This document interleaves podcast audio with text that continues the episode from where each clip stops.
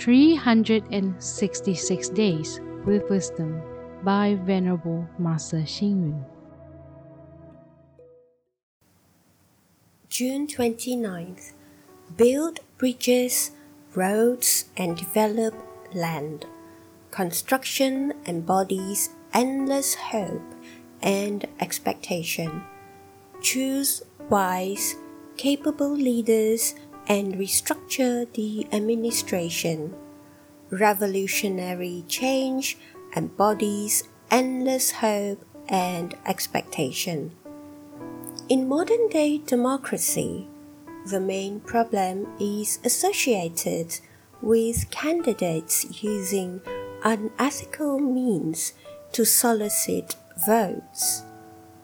Similarly, voters do not exercise sufficient care in choosing a virtuous and capable candidate before casting their votes.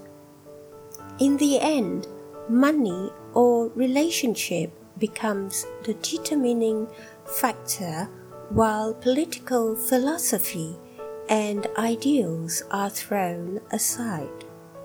The democratic era emphasizes choices and votes to demonstrate support. At home, parents need the votes of the children. In school, teachers need students to register for class before they can start the class. These days, the government holds elections so frequently. Usually, a small election is held every two years and a general election every three years. However, because the voters have limited capacity, they choose money over virtue or choose person over capabilities. They completely forsake the standards of the past, which placed virtues and abilities as the top priorities. Of course, we can argue that this is a process that any democracy will go through. However, when will this process be over?